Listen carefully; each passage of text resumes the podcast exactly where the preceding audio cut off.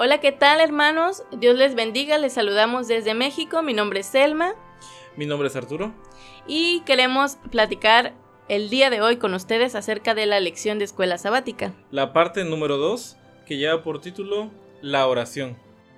Y como ustedes saben, hemos estado estudiando la escuela sabática que en este trimestre se llama Pilares de la Vida Cristiana para el tercer trimestre que va de julio a septiembre de 2019. Si tú todavía no lo tienes, invitamos que lo puedas descargar. Puedes entrar al Facebook de Restaurando el Verdadero Evangelio, así lo pueden escribir. O en el Facebook de Tiempo de, Tiempo de Reunión, ahí ustedes pueden encontrar los enlaces para descargar esa lección. Así es, estamos en la lección número 3 que corresponde al sábado 20 de julio y es la segunda parte, como dice Arturo, de la oración. Así que sin más preámbulos, vamos a realizar una oración para comenzar. Padre nuestro que estás en los cielos, santificado sea tu nombre. Gracias Padre por la oportunidad que nos das y nos brindas de estar aquí en casa, pudiendo, eh, pudiendo estudiar tu palabra con los hermanos que están allá del otro lado escuchando este audio. Gracias Padre por la bendición grande que tú nos otorgas. Te, que, te pedimos Padre que puedas venir con nosotros y ayudarnos a tener una mejor comprensión y saber cómo comunicarnos de una manera de una manera más eficiente contigo, Padre. Gracias por toda la oportunidad que nos regalas. Todo eso lo pido en el nombre de tu Hijo, el Señor Jesús. Amén. Amén. Y bueno, eh, vamos a comenzar eh, esta vez, a diferencia de la ocasión pasada, vamos a dividir la lección en secciones por temas interesantes. La parte 1 la queremos considerar nosotros condiciones para la oración y esta parte 1 va a consistir de la pregunta número 1 hasta la pregunta número 2. Así que en la pregunta número 1 y la pregunta número 2 dice de la siguiente manera, ¿bajo qué condiciones el Señor ha prometido escuchar nuestras oraciones?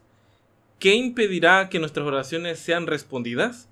Así que esa primera parte de la lección vamos a agruparlo en una idea general, que es condiciones para la oración. Así que eh, con Selma hemos, hemos buscado dos textos que se nos hacen como que los claves para poder entender esa parte de la lección. Así es. Vamos a leer, los invitamos a que busquen en sus Biblias, segunda de Crónicas 7:14. Si se humillare mi pueblo, sobre el cual mi nombre es invocado, y oraren y buscaren mi rostro, y se convirtieren de sus malos caminos, entonces yo oiré desde los cielos, y perdonaré sus pecados, y sanaré su tierra. Isaías 59, del 1 al 3, dice así, He aquí que no se ha cortado la mano de Jehová para salvar, ni se ha agraviado el oído para oír, pero vuestras iniquidades han hecho división entre vosotros y vuestro Dios, y vuestro pecado ha hecho ocultar de vosotros su rostro, para no oír. Porque vuestras manos están contaminadas de sangre y vuestros dedos de iniquidad. Vuestros labios pronuncian mentira y habla maldad vuestra lengua. Así que hermanos, las preguntas 1 y 2 de la lección está hablando acerca de las condiciones para la oración. ¿Qué hace que nuestras oraciones sean escuchadas o qué hacen que éstas no sean escuchadas? Bueno, nuestros pecados y nuestra falta de interés por buscar la santidad provocan la desconexión de nuestro Dios. Si se fijan en el primer versículo, que es segunda de Crónicas 7:14, habla de que su pueblo debe humillarse. Dice, si se humillare mi pueblo y buscar en mi rostro. Y el segundo texto, que es contrastante, dice, habla de las iniquidades que han hecho división y que ese pueblo ha hecho que su rostro se oculte. Por lo tanto, al orar nosotros debemos primero presentarnos humildemente y con obediencia, que esto tiene un poco que ver con el mensaje del primer ángel acerca de la obediencia total y la reverencia total, a nuestro Dios. Y abarca muchas cosas, hermanos, porque aquí también humillarse es que tú no rindas culto a otros ídolos, como bien lo sabemos, porque Dios no es un Dios que permita que, tengamos diferentes eh, dioses y lleguemos con Él. Entonces tenemos que examinar nuestra vida para llegar y ofrecer nuestra oración, que como vimos en la primera parte, es recibida cuando es buena y cuando es de una persona agradable a los ojos de Dios como un incienso. Y aquí hacemos una otra pregunta, ¿qué es buscar el rostro de Jehová? Porque aquí en los dos versículos lo hacen muy notorio. ¿Qué es buscar el rostro?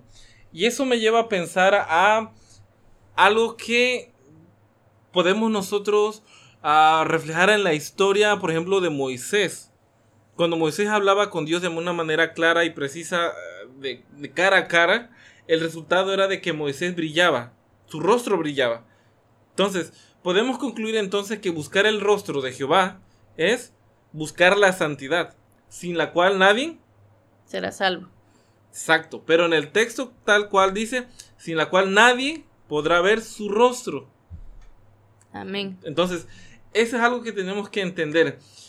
¿Bajo qué condiciones el Señor ha prometido escuchar nuestras oraciones? Cuando nos humillemos delante de Él de una manera sincera y buscar su rostro, o sea, buscar santidad. Antes que nada, para poder colocar nuestra petición, tenemos que buscar la santidad.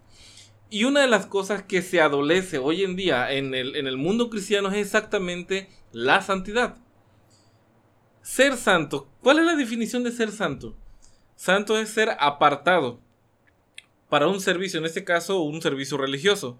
Un santo, alguien que es apartado. Entonces, buscar la santidad es estar apartado. Ahora, ¿cómo puedo yo decir si estoy apartado para el Señor? ¿Cómo puedo yo definirme si estoy en santidad? Cuando las cosas de este mundo me atan. Uno de los comentarios que estamos haciendo con, con Selma, estudiando la lección, es exactamente eso. La importancia de buscar a Dios realmente en oración. Uno de los comentarios que hacíamos era de que tal vez en el día a día vienen a nuestra mente malos pensamientos, cosas que nos orillan a pecar, pero adivinen quién toma la decisión para dejar de hacerlo nosotros. Cuando buscamos y procuramos el rostro de Dios, o sea, cuando buscamos la santidad. Pero si vamos por la vida con una desconexión, ¿cómo es que vamos a tener la intención, aun cuando sea un poquito, de buscar la santidad? No se puede, porque la intención de nuestro corazón no está propensa a buscar la santidad. Así que hermanos, las condiciones por las cuales Dios puede escuchar o no puede escuchar la oración es prácticamente hacer que de nuestra oración sea algo constante. Y bueno, creo que ahí viene la segunda parte. Exacto. La segunda parte que, en la que dividimos la lección del día de hoy es la importancia de la oración en la vida diaria. Y vamos a abarcar de la pregunta 3 hasta la pregunta 5. La pregunta 3 dice, ¿en qué tiempos establecidos llamó el salmista a Dios? Y bueno, nosotros podemos resumir esto con, muchas historias, pero en Salmo 55, 17 dice, tarde y mañana y mediodía, mediodía oraré y clamaré y él oirá mi voz. Si, si nosotros lo vamos al contexto en el cual él estaba viviendo, si había, sabíamos, sabemos que los, que los israelitas tenían que estar en el sacrificio de la mañana y de la tarde. Pero aquí no está hablando acerca de eso, aquí está hablando de algo más personal porque ¿qué hacemos por la mañana? ¿Qué hacemos por la, por la tarde? ¿Qué hacemos al mediodía? En el ámbito físico comemos. ¿Ok? Dentro de ese contexto nosotros comemos. Pero acá no está hablando de comida física, está hablando del contexto de una comida espiritual. Entonces, ¿cuáles son los tiempos establecidos para ah, tener una comunicación con Dios? Bueno, pues los mismos que tenemos nosotros con una necesidad física. Cada vez que tenemos la necesidad de comer, comemos. Cada vez que tengamos la necesidad de orar, debemos de orar. ¿Y por qué se relaciona? Porque al final lo, el mensaje es que es vital comemos el alimento que alimenta el cuerpo y debemos comer el alimento que alimenta el alma, que es la función que tiene la oración. Nosotros comemos porque es de vital importancia y no podemos dejar de comer porque entonces vamos a tener un problema, nos va a dar gastritis, nos vamos a enfermar y nos vamos a morir. Entonces, la misma relevancia tiene la oración. En ese mismo contexto deberíamos de tenerlo. ¿Cuál es la costumbre que Daniel... Eh, ¿Cuál era la costumbre de Daniel en cuanto a la oración? Y eso lo podemos ver en, Daniel 6, en Daniel, eh, en Daniel 8, en, el desarrollo de la, de la visión y, en Daniel 9. Pero en Daniel 6, 10 al 13, sobre todo en la última parte, dice, eh, cuídate de no olvidarte de Jehová que te ha sacado de la tierra de Egipto, de la casa de servidumbre. A Jehová tu Dios temerás y a él solo servirás. Aquí Daniel está haciendo una remembranza de lo que se les dice a los israelitas, que ahora él lo tiene como por costumbre. Entonces, ¿cuál era la costumbre de Daniel en cuanto a la oración? De no olvidarse cuál era la posición de él, de las promesas que ya había recibido, no solamente de las que vendrán. Y muchas veces es lo que nosotros nos olvidamos. Lo que hacemos nosotros es buscar las promesas que vendrán y no agradecemos ni conocemos la posición que tenemos ahora por lo, que Dios ha hecho por nosotros. ¿Qué ha hecho por ti, Selma? ¿Qué ha hecho por usted, hermano? No lo sé, pero seguro que es un milagro. ¿Cuántas veces has orado a Dios dándole gracias por ese milagro? Exacto. Vamos a revisar la pregunta 5. ¿Sobre quién será derramada la ira del Señor? Para esto vamos a buscar Jeremías 10:25. Derrama tu enojo sobre los pueblos que no te conocen y sobre las naciones que no invocan tu nombre, porque se comieron a Jacob y lo devoraron, le han consumido y han asolado su morada. Aquí hay algo importante que recalcar. Derrama tu enojo sobre los pueblos que no te conocen y sobre las naciones que no invocan tu nombre. Y aquí podemos llegar a un punto un punto un poco farisaico, porque también hay que recordar cómo los fariseos tocaban ese tema. Decían que, por ejemplo, la persona que estaba ciega era por causa de los pecados, como tal. Y el Señor Jesús les dijo que no, que en todo caso ese mal era para que la gloria de Dios se manifestara en ese momento. Ahora, ¿cómo podemos no tergiversar este, este texto para que no nos veamos un poco legalistas, por así decirlo. Vamos a, vamos a volverlo a leer. Derrama tu enojo sobre los pueblos que no te conocen y sobre las naciones que no invocan tu nombre, porque se comieron a Jacob, lo devoraron y han consumido y han asolado su morada. Acá el problema está no en la herencia que puede haber del pecado, sino en seguir la costumbre de mi padre en su mal proceder. Y esa era la parte que no estaban entendiendo los judíos en su momento. La herencia del pecado. La herencia del pecado, hermano, se rompe cuando tú decides romperla. No podemos ir por la vida diciendo es por culpa de mi padre, es por culpa de la herencia que recibí, que tengo esto. No, espérense. Para eso existe la conexión con Dios. Por eso él dice, Jeremías dice, para los que se alejaron, para los impíos que no invocan su nombre, ok, para ellos.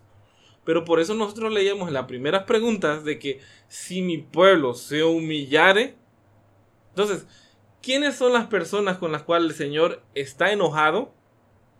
Son con aquellas que no hacen nada por buscar su nombre, por buscar su santidad. Exacto. Si recordamos, esta parte la hemos denominado con la sección Importancia de la oración en la vida diaria. Y este último texto podríamos enfocarlo a las personas que, como bien dice Arturo, deliberadamente no hacen nada por buscar a Dios, ni por encontrarlo, ni por humillarse ante Él. Entonces, dice que, en conclusión, esta parte habla de que debemos orar constantemente y tenerlo como prioridad y como algo vital que Daniel eh, es un ejemplo a seguir porque él no se olvidaba de Jehová, quien lo había librado de muchas cosas, como ha pasado en nuestras vidas, cada, de cada persona de manera diferente. Y también habla acerca de que la ira del Señor va a venir sobre aquellos que deliberadamente eligen no conocerlo. Vamos a, a complementar este segmento leyendo un, un libro que se llama El Camino a Cristo. Vamos a leer la página 98. ¿Puede el hombre comunicarse con la divinidad? Hay que recordar, hermanos, que en la lección de escuela sabática de este trimestre trae referencia y apoyo a la lectura con los libros de la hermana Elena G. de Guay. En este caso, estamos haciendo uso de este recurso para reforzar lo que hemos estado estudiando. Así que dice de la siguiente manera en el párrafo 2 de la página 98. Es necesario ser diligentes en la oración, ninguna cosa os lo impida. Haced cuando podáis para que haya una comunión continua entre el Señor Jesús y vuestra alma. Aprovechad toda oportunidad de ir a donde se suele orar. Los que están realmente procurando mantenerse en comunión con Dios asistirán a los cultos de oración, serán fieles en cumplir su deber y ávidos y, y ansiosos de cosechar todos los beneficios que puedan alcanzar, aprovechando toda oportunidad de colocarse donde puedan recibir rayos de luz celestial. Y esto es creo que la mejor explicación a Jeremías 10:25. No es una cuestión de herencia, no es una cuestión de qué hayan hecho tus familiares o qué estás tú haciendo para merecer esa enfermedad, ese mal momento de no tener trabajo, no es que nosotros no nos colocamos en esos lugares donde tenemos que recibir los rayos de luz. Entonces, si yo estoy, y acá hacemos como que un paréntesis y es un tema bien controversial, lo sé, ¿qué es más malo? ¿Ir al cine o deliberadamente ver una noticia en donde todo el día están pasando crímenes, sangre y un montón de tragedias en la humanidad? Bueno, en ambos lugares, si lo ponemos en ese mismo contexto, no estamos recibiendo los rayos de luz celestial. Apliquémonos a la vida de cada uno, porque tal vez mis debilidades que tengo no sean tus debilidades. Y el contexto de tu vida no se aplica para mí. Así que a mí se me va a hacer muy ligero decir, ah, es que tú haces eso, por lo tanto, estás en una posición mala. Entonces, lo que nos aconseja el Señor a través de, a través de la hermana LNG de Guayés, debemos de aprovechar cada oportunidad que tenemos para colocarnos en esos lugares especiales para recibir la bendición de Dios. Si no, nuestras propias acciones van a hacer que la ira del Señor llegue a nuestra vida por consecuencia de nuestro alejamiento. Así es. Vamos a continuar con la sección número 3 en las que, de las que les hablábamos que hemos dividido la lección y la denominamos ingredientes de la oración. Esta parte va a abarcar de la pregunta 6 hasta la pregunta número 8. Y vamos a empezar con la pregunta 6. ¿Qué estímulo se nos da para orar en secreto? Para responder esta pregunta vamos a leer Mateo 6 del 5 al 7. Cuando ores, no seas como los hipócritas, porque ellos aman el orar de pie, en las sinagogas y en las esquinas de las calles para ser vistos por los hombres. De cierto os digo que ya tienen su recompensa, pero tú, cuando ores, entra en tu cuarto, cierra la puerta y ora a tu Padre que está en, en secreto. Y tu Padre que ve en lo secreto te recompensará en público. Y al orar, no uséis repeticiones sin sentido como los gentiles, porque ellos se imaginan que serán oídos por su palabrería. Vamos a ir desglosando, acuérdense. Aquí hay cosas importantes que resaltar. No seamos como los hipócritas. ¿Cómo son los hipócritas? Bueno, los hipócritas oran de pie y en las esquinas de las calles esperando que los vea todo el mundo. Y dice que al orar, oremos em, a nuestro Padre que ve en lo secreto, que nos recompensará en público y que no usemos repeticiones sin sentido. Ahora, ¿somos nosotros hipócritas al orar? A veces sí. ¿Por qué? Bueno, no sé si lo han notado o les ha pasado, hermanos, a lo mejor hemos caído en lo mismo nosotros, no solo hemos tenido que observar, pero cuando estamos en una congregación, de pronto si te toca dirigir la oración, entonces empiezas a hablar de lo más bonito en la oración. Y hablas y adornas la oración y la embelleces. Muchas florituras, muchas, muchas flores porque todo el mundo te está escuchando. Pues realmente la oración más agradable para Dios es la que es directa y sincera. Más adelante lo vamos a ver. Sí, sí, sí. Entonces, acá el, tema es la hipocresía en la oración. Tal vez yo estoy siguiendo el consejo de la hermana Elena G. de. Tal vez, tal vez yo estoy acudiendo a esos lugares de oración para hacerlo. Pero son uno de los problemas que son muy, muy comunes y estamos platicando, Selma, hoy exactamente. ¿Y qué hacemos en casa? No estoy siendo hipócrita entonces al acudir a un lugar solamente para orar y en casa no. Porque si hacemos esto, ¿cuál es la diferencia de las personas que creen en las imágenes, que solamente van a los lugares para tener rezo y ahí se comportan de una manera impresionantemente reverente? Así es. Pero en casa, eso es ser hipócrita. Y un poco de lo que sigue hablando este texto es acerca de eso, de las vanas palabrerías, o sea, de esa de esa floritura que uno hace en la oración, una cosa impresionante que, que, que se realiza, pero carecen de la esencia de lo que estamos hablando en la lección. Porque si ponemos un ejemplo, eh, en la palabra del Señor dice que uno se presentó al templo a orar y no salió bendecido. Pero otro se presentó a orar y simplemente dijo, Señor, sé propicio a mi pecador. ¿Y qué hizo con todo eso? Cumplió lo que dice Segunda de Crónicas. Fue, se humilló y Dios agarró y sanó su corazón. Así, es. sencillo. Exacto. Y bueno, como dice Arturo, muchas veces este texto nosotros lo ocupamos para las religiones que tienen ídolos y que tienden a repetir rezos, no oraciones, hacen rezos, ¿no? Es, de paso, comento, es una cosa bien difícil estar viendo los rezos. Yo vengo de una familia católica y para mí, eh, pues en mi infancia fue como muy normal escuchar los rezos, pero ahora que, que, escucho lo que dicen y la repetición, realmente sí se me hace una cosa bien aberrante. Eh, vamos a leer la pregunta 7. ¿Qué exhortación se da para alabar al Señor en la congregación pública? Y para contestar esta pregunta vamos a leer Salmos 22, versículo 25. De ti será mi alabanza en la congregación, mis votos pagaré delante de los que le temen. Vamos a leer ahora Salmos 35, 18. Te confesaré en grande congregación, te alabaré entre numeroso pueblo. La pregunta es, ¿qué exhortación se nos da para alabar al Señor en la congregación pública? Aquí vamos a recalcar algo, pareciera que nos contradecimos, como si adoramos al Señor públicamente o es privado. No, no, no, no nos confundamos, hermanos. El Señor nos alienta y es bien recibida la oración en congregación entre hermanos.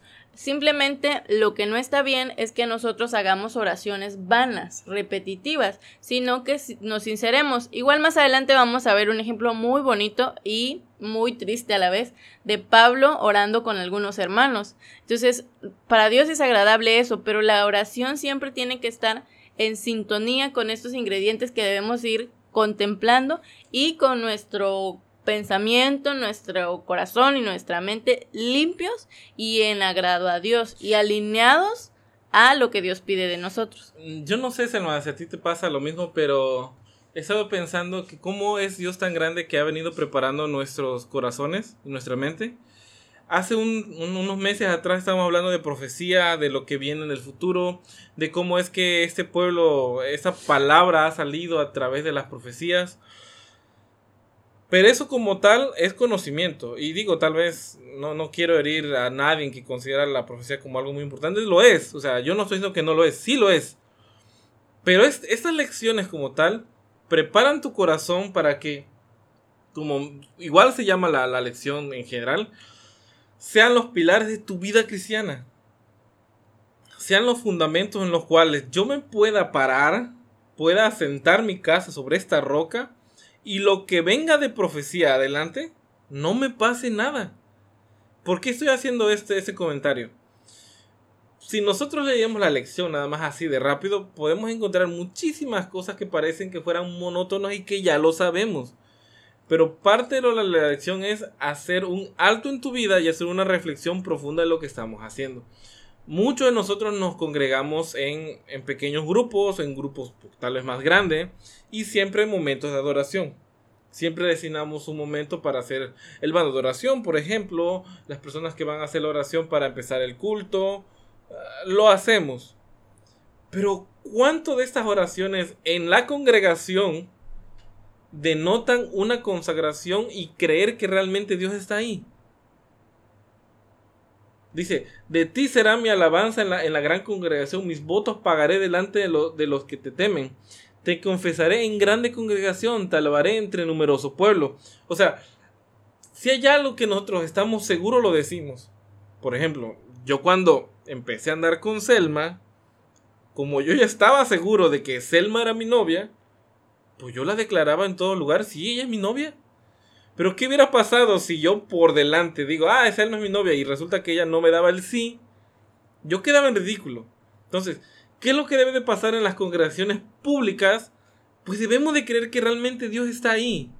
Entonces la oración no tiene que ser simplemente una oración por formalismo y ritualismo. Y eso es lo que tenemos que empezar a romper, hermanos, en nuestras congregaciones. No solamente el creer que ciertas doctrinas que están invadiendo nuestras iglesias son malas y por eso nos salimos de las congregaciones, sino sacar esos rituales de nuestra cabeza. Por eso Apocalipsis 18, es el 1 en adelante, dice, salid de ella, pueblo mío. O sea, hay que salir de Babilonia. Y Babilonia incluye muchos rituales, muchas cosas, muchas secuencias. Existen momentos muy bochornosos en donde a veces condenamos un acto de arrepentimiento porque no se siguieron, no se siguió una liturgia en particular. Cuando realmente lo que está importando es el corazón que está por delante. Entonces, ¿qué pasa en las congregaciones cuando nos reunimos? Existe mucho, mucho formalismo. Tú oras, no demoras tanto, demoras un poco, porque, o sea, hay muchos pasos. Aquí de lo que podemos notar en Salmo, y sobre todo David, es de que lo que salía de su corazón era lo que realmente le estaba sintiendo. Porque él creía firmemente que Dios estaba ahí, por eso la alabanza. Así es, es correcto. Y Importante eh, mencionar, hermanos, para los que han estado con las lecciones mes a mes, como bien dice Arturo, Dios ha sido bueno y ha reflejado un milagro hasta en eso que pareciera que no, que pareciera que fuera al azar, pero la decisión de elegir el orden de, de, las lecciones ha sido guiada por la mano de Dios. Y yo lo veo así, vimos simbología, vimos profecías, fuimos viendo muchas cosas y de pronto Dios dijo, ah, pero tenemos que hacer un alto porque tienen que hacer un examen de conciencia y para eso vamos a ver los pilares de la vida cristiana, porque si nos perdemos entre toda la profecía, podemos estar perdiendo detalles como estos. Esta lección es un deleite para nuestras vidas y nos invita, como todas, pero un poco más profundo, a reflexionar acerca de nuestra condición como cristianos. Muchas veces es fácil decir yo soy cristiano y muchas iglesias lo decimos y lo y lo decimos, como dice aquí, lo confesamos. Pero qué tan cierto es que realmente somos cristianos, porque un cristiano debe reflejar a Cristo. Y eso se manifiesta en tu oración. Exacto. Vamos a leer la pregunta 8. ¿Qué ingrediente especial debería tener nuestras peticiones a Dios? Para contestar la pregunta vamos a leer Filipenses 4:6. Por nada estéis afanosos, sino sean conocidas vuestras peticiones delante de Dios en toda oración y ruego, con acción de gracia. El ingrediente más grande que debemos tener en nuestras peticiones es que todo lo que hacemos, todo lo que confesamos, todo lo que decimos en nuestra oración, sea con una acción de gracias. ¿Alguien de ustedes le han regalado un, auto nuevo? Bueno, no, tal vez. a nosotros no. A nosotros no. Y cuando eso pasó en nuestras vidas, Selma, aun cuando no nos lo regalaron, ¿cómo estabas? Le querías dar, o sea, querías agradecerle al vendedor y todo, pero cuando realmente pues, tú lo estabas, estabas haciendo un compromiso para pagar el carro, ¿no? Ahora, esto es un ejemplo nada más. ¿Qué es una acción de gracias. Es estar totalmente convencido de que lo que han hecho por ti no tienes forma de pagarlo. Entonces, cuando no estamos afanosos, cuando nos preocupamos solamente de tener una comunicación con Dios, hacer el ruego, hacer la alabanza, eso debe de ir con un ingrediente muy importante. Creer que lo que estamos haciendo es porque no nos lo merecemos. Y esa es una parte que la otra semana, si ustedes estuvieron escuchando ese audio, saben que lo dijimos. Muchas de las congregaciones actualmente en, la, en el mundo cristiano hacen de la oración más que un acto de acción de gracias, un acto de una solicitud muy formal o hasta a veces muy rigurosa para que ciertas cosas se cumplan. Exacto. Em, vamos a ir resumiendo, dice la parte que catalogamos como parte 3 de la lección, ingredientes de la oración. ¿Qué ingredientes necesitamos? Bueno, es importante que no oremos de pie. La oración de rodillas es fundamental porque ante Dios toda rodilla se dobla.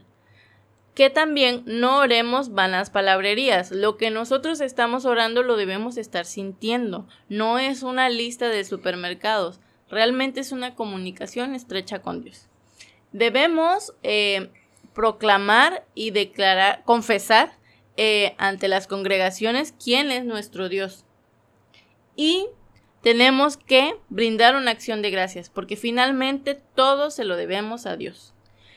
Vamos a enriquecer un poco la pregunta leyendo nuevamente El Camino a, a Cristo en la página 98, el párrafo 3. ¿Puede el hombre comunicarse con la divinidad? Debemos orar en el círculo de nuestra familia y sobre, y sobre todo no descuidar la oración privada, porque ella es la vida del alma. Es imposible que el alma florezca cuando se descuida la oración. La sola oración pública o con la familia no es suficiente. En medio de la soledad, abrir vuestra alma al ojo penetrante de Dios. La oración secreta solo debe ser oída por Dios, que oye las oraciones. Ningún oído curioso debe de oír el peso de tales peticiones. En la oración privada el alma está libre de las influencias del ambiente, libre de excitación. Y esto es, creo que se explica por sí solo, ¿no?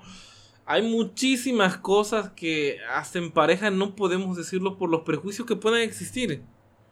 Pero si hay alguien que puedes conocer tus intenciones y sobre todo entenderte y darte la solución, es Dios.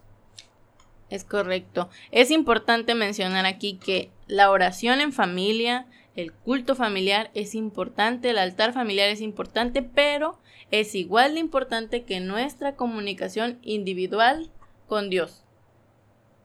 Em, vamos a, a buscar la siguiente parte de la lección ¿Ustedes creen, hermanos, que hay poder en la oración? Claro que hay poder. Y para esto vamos a ver muchos ejemplos que están aquí en la Biblia y esta parte de la lección la hemos clasificado como la parte 4, que es el poder de la oración. Vamos a revisar desde la pregunta número 9 hasta la pregunta número 13. Y esas preguntas se pueden, se pueden resumir de una manera sencilla. Vamos a ver una historia en particular. A mí me, a mí me gusta mucho la historia. Las personas que me conocen saben que me apasiona la historia. Y saben muy bien que la forma en cómo yo empecé a leer la Biblia de niño fue por las historias de David. Y si hay alguien en la vida, de, de, bueno, en la palabra de Dios que ha influido más en mi vida es David. Pero ese personaje en particular no suele ser como el héroe que todo mundo espera. Es alguien muy de carne y hueso. Y una de las cosas que está, estamos notando en esta parte 4 del poder a la oración, en la pregunta 9 hasta, hasta la pregunta 13, es cómo se manifiesta este poder. ¿Cuáles son esas, esas promesas? ¿Cómo estos patriarcas, David, los apóstoles, los profetas, qué hicieron? Entonces, una de las, de las historias que yo contrasto mucho aquí es David. Cuando David estaba huyendo de Absalón, eso lo podemos encontrar en la pregunta número 10, él hace una petición en particular.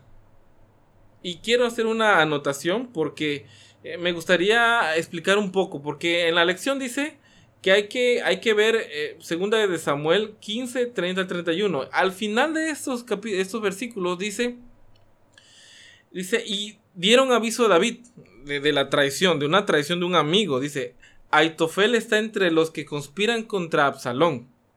Entonces dijo David, entorpece ahora, oh Jehová, el consejo de Aitofel. Si nos quedamos hasta ahí, no entendemos la historia. Vamos a ver un poco el resumen de Aitofel para conocer quién es. Aitofel como tal era alguien que estaba siempre muy cercano a David. Era un consejero, siempre estuvo apoyando a David, fue un compañero muy íntimo, pero alevosamente lo traicionó y se unió a la rebelión de Absalón, el hijo de David. Así que él una de las cosas que, hizo fue juntar un, pequeño ejército, tratar de formar un ejército de 12.000 personas con la finalidad de perseguir a David y matarlo. Entonces, cuando el Señor Dios vio esto, no solamente se lo comunicó a David, sino que escuchó la petición de David y oyó su súplica. Ahora, ¿cómo es esto posible? Bueno, una de las cosas que estuvimos estudiando la lección de la semana pasada y el inicio de esta, que es como un resumen de la primera, es que tenemos que cumplir ciertas cosas con Dios. No porque por obras nos, nos merezcamos ser escuchados más que otros, no, sino que con nuestro compromiso que tenemos, con la con el reflejo del compromiso que tenemos, estamos dando testimonio de que basamos nuestra fe en Dios. Una de las cosas que nadie puede negar de ustedes, hermanos, es que David era tan semejante, más bien dicho, peor que mucho lo que nosotros estamos escuchando este episodio. Así que hay que entender de que David no solamente mintió a su pueblo, no solamente fue un mal padre criando a Amón, que hay que decirlo con todas las palabras, violó a su media hermana, no solamente mató, no, mató toda una familia con, con, al robar a la esposa a su soldado, hizo muchísimas cosas que podemos catalogarlo como alguien que no, no tiene nada que ver con Dios. Pero al final de la historia podemos encontrar en Hebreos que fue alguien conforme al corazón de Dios. ¿Cómo es esto posible? Nosotros podemos verlo en las oraciones que él confesaba su sentir. Y una de estas oraciones, una pequeña frase, podemos encontrarla en Salmo 55, 12 al 14. Esa es una oración larga, pero vamos a, vamos a, entenderla. Porque no me, no me afrentó un, un enemigo, lo cual podría soportar, ni se alzó contra mí el que me aborrecía, porque me hubiera ocultado de él, sino tú, hombre, al parecer íntimo mío, mi guía y mi familia, que juntos comunicamos dulcemente los secretos y andamos en amistad en la casa de Dios. ¿Qué estaba haciendo David en ese momento? Es un resumen precioso de toda la lección. Estaba siendo amigo de Dios. Estaba platicando él con Dios. Le estaba confesando lo que él le aquejaba y su dolor del corazón. Que su amigo de mil batallas, ahora por así decirlo, estaba él traicionándolo. ¿Y a quién más que darle esta confesión? A Dios. Entonces, cuando nosotros vemos, cuando nosotros vemos la, en, la pregunta, ¿por qué oró Dios, al, por, qué, o David, perdón, oró al, al, huir de Absalón? ¿Cómo fue contestado esa oración? Dice que él, su oración fue, entorpece ahora Jehová el consejo de Aitofel. O sea, fue concreta. Fue concreta, fue directa, fue una solicitud. Él creía en las promesas de, del Señor. Entonces, Aitofel, al ser consejero, muy, él sabía, sabía que Absalón se iba a apoyar de Aitofel. Entonces, David dijo, Señor, por favor, entorpece el camino de Aitofel. Entonces, ¿qué estamos aprendiendo de ahí? ¿Qué estamos aprendiendo de los discípulos de igual forma en la pregunta 11? Es de que ellos hacían una petición muy directa, porque conocían que tenían un Dios vivo y que la petición que estaba haciendo en ese momento no era una petición injusta, no era una petición llena de un ego, sino simplemente estaban solicitando la manifestación del poder de Dios, así como lo leímos la, la semana pasada, en, al final del capítulo 9 de, de Daniel, donde Daniel le dice, Señor, no lo hagas, no lo hagas por ellos, hazlo por ti porque tu nombre se confiesa, se, confiesa en ellos. Es algo muy directo y muy puntual. Y bueno, podemos ver los demás ejemplos, pero eh, nos interesa recalcar una parte. Como recuerdan, esta sección es el poder de la oración. Y vamos a revisar la promesa que Dios da. Dice en Salmos 50, 14, 15. Sacrifica a Dios alabanza y paga tus votos al Altísimo e invócame en el día de, la angustia, te libraré y tú me honrarás. Justamente es lo que estábamos viendo en los ejemplos. En la oración hay una promesa. Si tú invocas el nombre del Señor, Él te librará y tú debes honrarlo. Debes agradecerle. Vamos a continuar con la parte número 5 la oración intercesora. Así hemos catalogado a esta sección de la escuela sabática que va desde la pregunta 14 hasta la pregunta 17. Dice, la, oración intercesora, ¿qué es lo que Pablo más ferviente deseaba en la iglesia? Y creo que ese debe ser el deseo de todos. ¿Qué es lo que Pablo más fervientemente deseaba en la iglesia? Vamos a leer, vamos a leerlo primera de Tesalonicenses 5, 25. Hermanos, orad por nosotros. Él, Pablo, si nosotros lo vemos eh, ahorita, creo que es una de las personas que menos necesitaba de oración, porque él era un hombre de oración de oración de, alguien más. Sí, sí, sí, o sea, es como que la lógica de que tenemos, ¿no? Digo, él es una persona que hace milagros, que viaja muchísimo, que el Evangelio lo lleva. Creo que si hay alguien a quien más Dios escucha, pues es a Pablo. ¿Cómo de mí va a pedir una oración? Pero lo que realmente él estaba haciendo es, aquí en Colosenses 1.9, por lo cual también nosotros, desde el día en que, que lo oímos, no cesamos de orar por vosotros y de pedir que seas lleno del conocimiento de su voluntad, de toda sabiduría e inteligencia espiritual. Filipenses 1.4. Siempre en todas mis oraciones, rogando con gozo por todos vosotros. ¿Qué está pasando aquí? Se está creando una red, vamos a llamarlo así. Una red de oraciones intercesoras. ¿Por qué razón? Ahorita lo que estamos haciendo es colocar muchos ejemplos para que nos podamos entender de la mejor manera. En mi debilidad puedo entenderlos a ustedes que están del otro lado. No puedo tal vez entender el contexto de su vida, porque no la vivo, pero sí puedo entender su realidad, que es están bajo pecado, así como nosotros lo estamos. Así que mis debilidades y mis sufrimientos en particular, aun cuando no son los mismos que los tuyos, sí te entiendo tu lucha y puedo orar por ti. De ahí que podamos soportarnos los unos con los otros. Porque teniendo un contexto de, ok, yo no le hablo a esta persona porque es una persona enojona y en vez de orar por ella, para que ella pueda, encontrar el verdadero camino de alejarse de ese, de ese sentimiento de, de explosión, la condeno. Eso es lo que encontramos con los fariseos no encontramos un, ambiente propicio para crecer, sino que, vamos a decirlo así, todas las espinas que estaban alrededor ahogaban la vida espiritual de ellos. No, aquí lo que estaba tratando de fomentar Pablo entre, entre todos los hermanos es que esa red intercesora creciera. Así como yo ya tal vez he, comprendido que es la oración, poder influir en la persona que está a mi lado. Para que si él no ha encontrado la verdadera conexión, yo lo puedo decir, ¿sabes qué? Mira, la oración se hace así. Mira los milagros que he hecho en mi vida. Ser un testimonio. Ser un testimonio. Bueno, para cerrar esta sección, vamos a leer la pregunta 17 que dice, ¿por quiénes más deberíamos orar frecuentemente?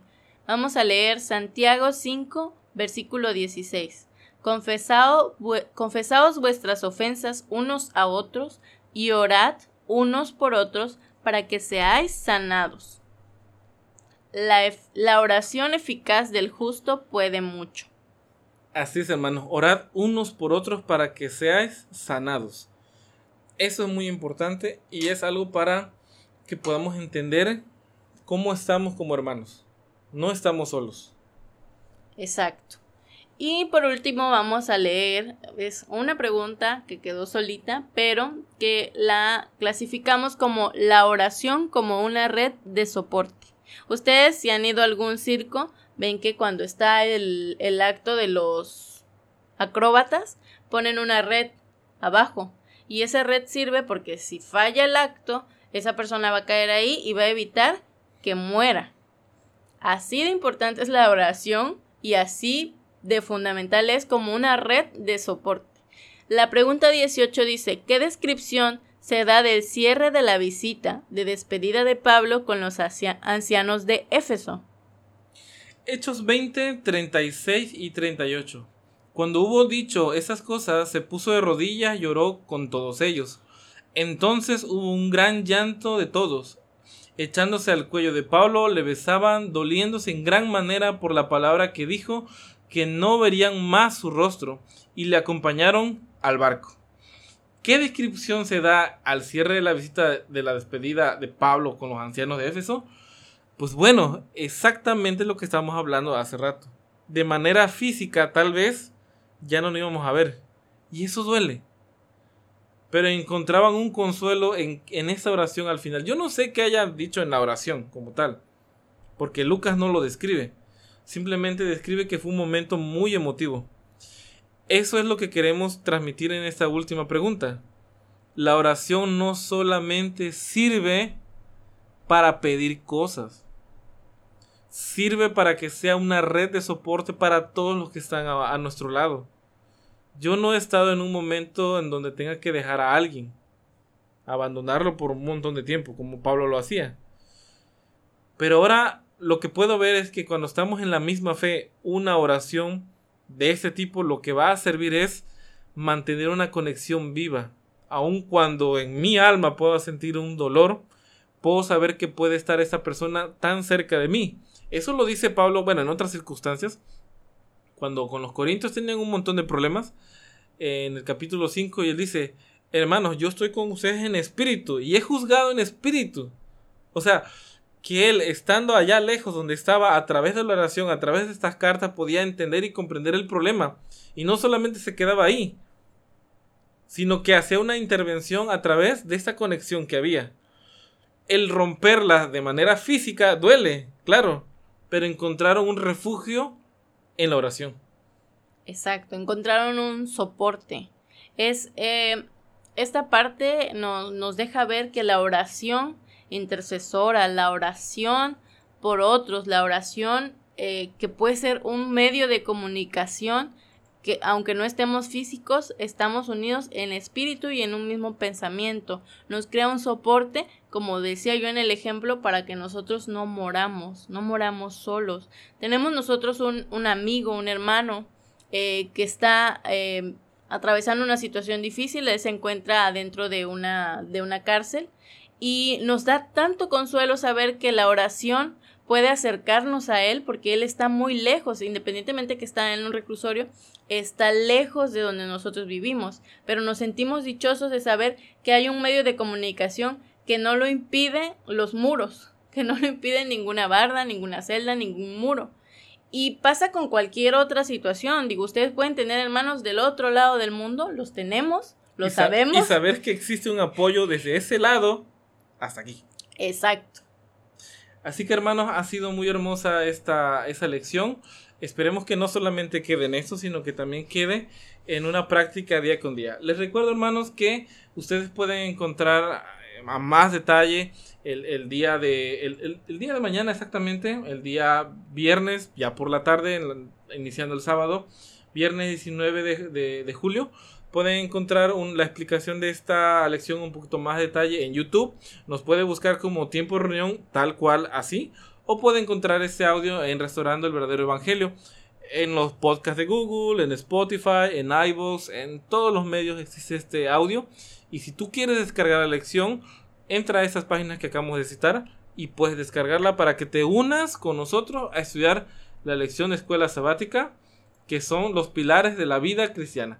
Te agradecemos mucho que hayas llegado hasta este minuto, porque ya existe un interés, al igual que nosotros, en comprender cuáles son las formas para tener nuestra vida cristiana a punto, finamente. Así es. Y bueno, hermanos, por último vamos a poner en práctica lo que aprendimos y vamos a doblar nuestras rodillas para hacer una oración final. Querido Padre Celestial, que moras en las alturas de los cielos, te damos gracias por un día más de vida porque nos has permitido estar aquí transmitiendo este mensaje que tú has querido que tus hijos reciban. Te pedimos, Padre, que nos des la sabiduría para llevar a cabo lo que hemos aprendido y que nuestras oraciones puedan subir como un incienso hasta ti, Señor. Permítenos, Señor, ser santos para poder estar en tu presencia, Señor, y agradarte. Te pedimos, Señor, también por todos los hermanos, por todas las situaciones que tú conoces, Señor, que cada uno de ellos pasa, que tú los fortalezcas en sus pruebas, Señor, para que puedan librarlas. Y te pedimos, Padre, que te quedes con nosotros, que nos acompañes y nos, y nos guardes. Te damos gracias por todas las bendiciones que has dado hasta el día de hoy y te pedimos que te sigas quedando con nosotros. Te lo pedimos en el nombre de tu Hijo, Señor Jesús. Amén. Amén.